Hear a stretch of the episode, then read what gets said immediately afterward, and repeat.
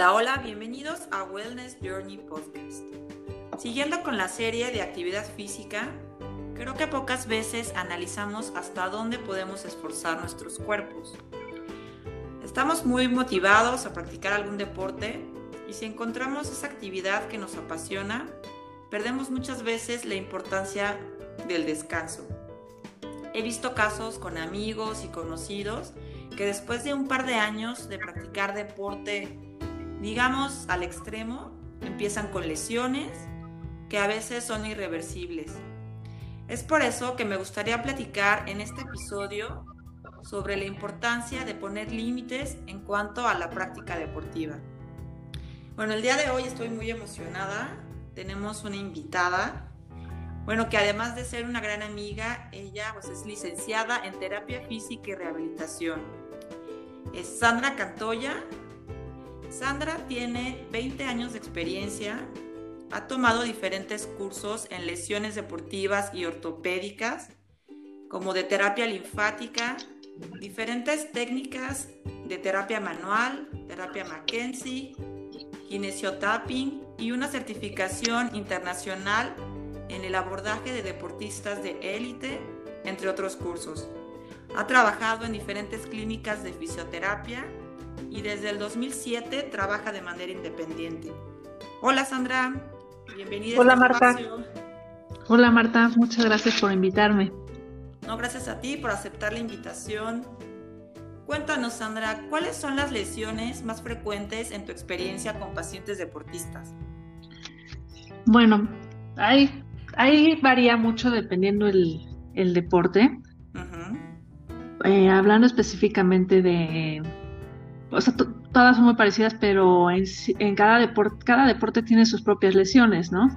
Por ejemplo, dentro de los deportes más comunes, que es el fútbol, soccer, es muy común que tengan esguinces de tobillo, desgarras musculares, Em, lesiones en rodilla. Eh, hay una lesión típica de rodilla que se afecta el ligamento colateral medial, el menisco medial y el ligamento cruzado anterior. En otros deportes como carrera, triatlón, también hay desgarres musculares, hay muchas tendinitis, tendinitis de sobrecarga. Hay lesiones, eh, por ejemplo, en caídas, en caso de, bicicleta, hay luego hay caídas, hay fracturas, más común en la clavícula. Eh, tendinitis en muchos lados, eh, por ejemplo en corredores hay muchas tendinitis rotulianas y en el músculo, en la banda iliotibial. En deportes como tenis, el golf, eh, básquetbol y hay lesiones más en, tronco superior. También siempre hay lesiones en, o sea, en miembros superiores, en las piernas, pero también puede haber problemas en hombro, tendinitis de manguito rotador, lesiones, tendinitis en codo, en, codo, el famoso codo de tenista, codo de golfista. Entonces va dependiendo el deporte, el diferente, los diferentes tipos de lesiones que presentan. Casi todas, bueno, muchas son traumáticas por un golpe, por ejemplo, en el caso de, de fútbol que hay un contacto directo hacia la rodilla o en deportes de contacto como karate, taekwondo, pues es otro tipo de, golpe, pero eh, muchas veces las lesiones son por sobrecarga, sobreentrenamiento, como el caso de las tendinitis. Claro, ese es lo que, el tema que yo quería tocar contigo, ¿no? Por ejemplo, tú, bueno, les quiero contar que Sandra, pues es una persona que siempre ha practicado deporte. Yo me acuerdo que pues, nos conocemos hace muchos años, sí, ¿no? Siempre has siempre ibas al club y siempre, me acuerdo también tu papá que corría o que no sé si sigue corriendo, como que siempre estabas muy activa y practicando deporte. Y ahorita, en los últimos años, pues he visto cómo te apasiona mucho el correr. Has participado en muchas carreras, me acuerdo que empezaste con medios maratones y últimamente en maratones completos, la verdad te admiro muchísimo, como el maratón de la Ciudad de México, el maratón de Chicago y bueno, creo que me lo has platicado y si todo sale bien, próximamente hasta podrías participar en el maratón de Berlín. esperemos. Sí, sí, sí, ojalá que, que esto regrese a la normalidad y estaría increíble. Pero bueno, el correr distancias tan largas, pues bueno, yo creo que sí es un deporte que necesita pues mucha disciplina y condición tanto física como mental. Pero igual como en todo deporte, como tú dices, puedes llegar a desgastarte, por ejemplo, bueno, hablabas de tendinitis y otras cosas que no, no, no entiendo bien, pero principalmente yo lo veo como, como en las rodillas. Entonces tú que estás como en los dos lados de la moneda, como deportista y como fisioterapeuta, pero me imagino que te ha pasado que quieres motivarte como a mejorar tus tiempos o tu, condición y tu capacidad de recuperación. Pero ¿cómo, ¿cómo podemos, o tú, con tu experiencia, poner límites en nuestros entrenamientos? ¿O qué nos recomendarías? Bueno, aquí hay dos situaciones. Una es, bueno, empezar, la primera es que sí hay un límite porque, bueno, siempre hay que empezar poco a poco y haciendo las cosas como debe ser con la técnica adecuada. Porque muchas veces, si no has hecho ejercicio durante mucho tiempo y te metes a una clase de entrenamiento funcional, donde parte de, pues de, la, de la clase o de la disciplina es no rendirte, terminar hasta el final, dar todo de ti, pero si tu cuerpo no está acostumbrado a eso, seguramente vas a tener una lesión. Entonces, tener en cuenta que eh, al, cuerpo le lleva tiempo acostumbrarse, a los músculos les lleva tiempo acostumbrarse. O sea, se tiene, tiene que haber una adaptación fisiológica de, a nivel celular, no, no, voy a entrar, no voy a entrar en detalles, pero pues, de las fibras musculares al ejercicio, a la fuerza, a la resistencia, a la flexibilidad. Entonces, es empezar poco a poco y e ir, bueno, conforme va, vas mejorando y adaptándote mejor al ejercicio, pues vas incrementando el esfuerzo, la intensidad, el tiempo, etcétera.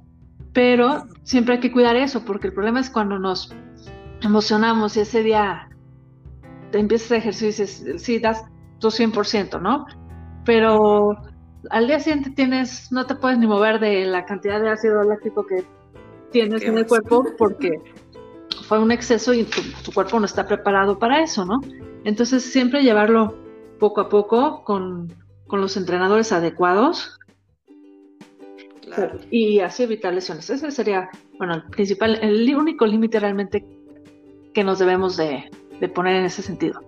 Con respecto ya a si quieres ser muy bueno en algún deporte, tienes como objetivo una carrera o, quieres, no sé, simplemente hacerlo de manera más profesional, no, no tan no, no nada más como para llevar una vida saludable, bueno, pues digo, no hay un límite mental, obviamente, pero siempre tomar en cuenta que es poco a poco, eh, no hay que lesionarse, hay que cuidar las lesiones, hay que saber cuándo parar y también qué es lo que realmente queremos, ¿no? O sea, si quieres convertirte en un deportista de élite, bueno, es diferente la psicología que manejan ellos, ¿no? A que si solo quieres hacerlo como un hábito saludable, ¿no? Ajá, como hobby. También yo creo que es primordial, como tú dices, es poco a poco, no querer, ay, ya te emocionaste y querer romper un récord.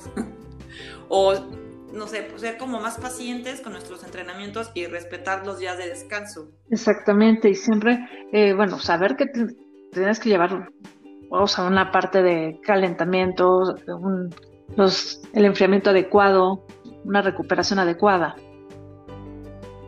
Claro tú, por ejemplo, eh, me imagino que tienes estos pacientes deportistas que tienen alguna lesión, ya sea, como tú dices, por, puede ser por un accidente, o sea, cualquiera le puede pasar, o simplemente una caída en tu casa, ¿no? Hay veces que son accidentes ridículos, o que ya definitivamente esforzó de más su cuerpo y truena. Entonces, aquí, ¿cómo tú le ayudas a un paciente que necesita, por ejemplo, una terapia que le impedirá no hacer deporte por determinado tiempo y que no se sienta frustrado? Esa es una buena pregunta.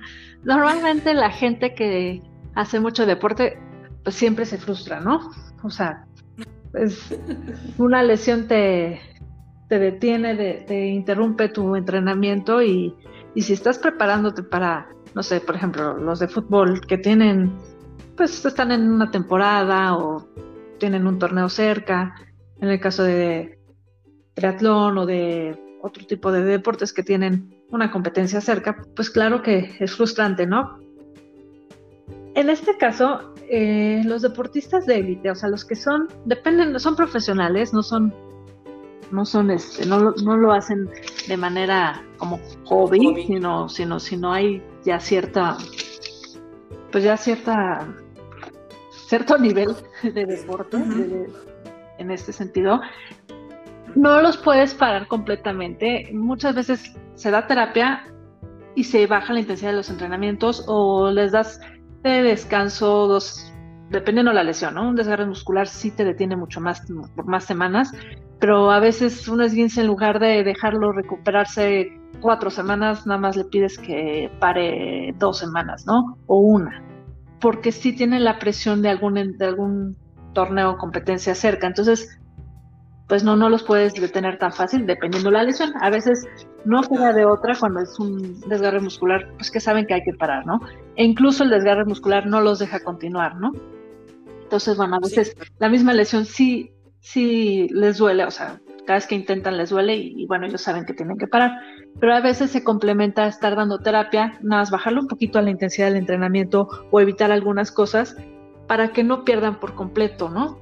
Por lo que a veces damos como como otra alternativa es, bueno, ahorita no, si el problema está en la rodilla y no trabajes ejercicios o no corras algo que involucre la fuerza o la actividad de, las piernas, sino puedes empezar a trabajar un poquito más de espalda, abdomen, tronco superior, ¿no? En este caso. Eso es lo que tratamos de dar como alternativas, para que no haya tanta frustración de por medio, ¿no?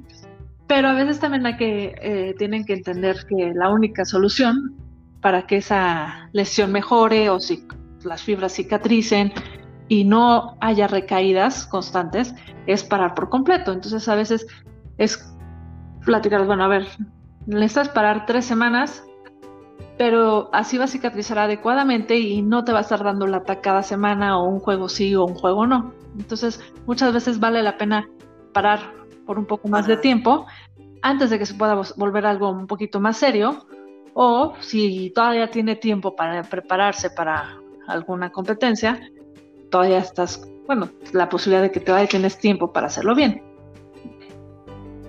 Claro. Ok, y por ejemplo, Sandra, ¿qué consejos nos puedes dar, como todas las personas que a veces llegamos a ser, a ser como demasiado obsesivos?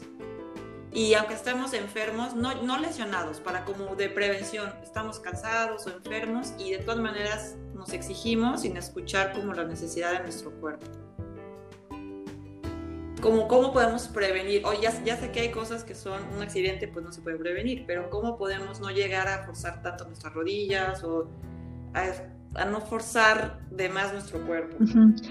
Bueno, siempre hay que escuchar el cuerpo, ¿no? Eh, a veces simplemente un dolorcito te da la indicación de que no calentaste bien, hiciste un esfuerzo un poquito más fuerte de, lo que estabas acostumbrado y a lo mejor se rompieron ahí algunas fibras. Entonces, bueno, siempre son como, no cosas para alarmarte, pero sí para poner atención.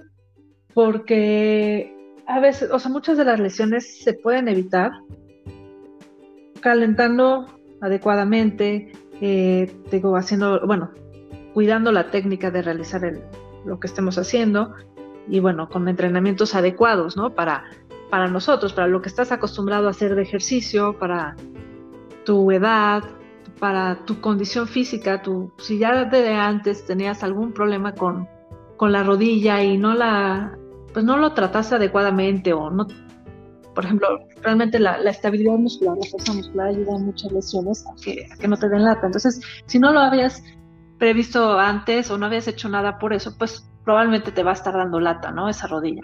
Entonces, sí hay que prestar atención porque entonces a lo mejor hay que hacer algunos cambios en la técnica o fortalecer otras partes o estirar otras partes para que no nos estén dando lata.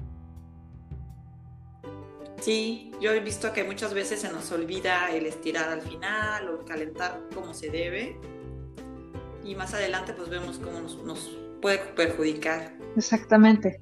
Y bueno, también siempre también darle recuperación al cuerpo. A veces eh, pues nos excedemos un poquito y, obviamente el cuerpo, o sea, es o sea, su forma de manifestarse, ¿no? De que hubo ahí un abuso y una sobrecarga y también hay que darle tiempo al cuerpo para que se recupere. Muy bien, Sandra, pues qué padre que puedas dar estos consejos y tu experiencia. Pues muchas gracias por estar aquí en este espacio. Ah, no, muchas gracias a ti por la invitación y bueno, tú eres la experta en eso, en dar, en dar un equilibrio a, bueno, pues no siempre abusar de, depende, ¿no? De, de tu objetivo en, en, el deporte o en el ejercicio, pero pues también, además de, para prevenir lesiones, que es muy importante ciertas cosas, también dejar descansar al cuerpo para que se recupere tanto física, físicamente como emocionalmente, ¿no? Claro, muchas gracias. Mira, pues, bueno, podemos resumir que practicar deporte obsesivamente pues, puede ser contraproducente y nos puede llevar a perjudicar de manera pues realmente significativa nuestra salud, ¿no? Como dice Sandra, pues es importante tener un calentamiento previo, cuidar nuestra técnica, de buscar yo creo que sí un profesional eh, para que nos haga un entrenamiento personalizado de acuerdo a nuestras necesidades y a nuestras capacidades y al final pues siempre hacer nuestros estiramientos. Así que bueno, siempre acuérdense, es importante buscar asesorías de expertos como Sandra. Y bueno, mi nombre es Marta Marquina y si les gustó, por favor compartan en sus redes sociales. Hasta la próxima. Gracias, Marta. Bye. Bye.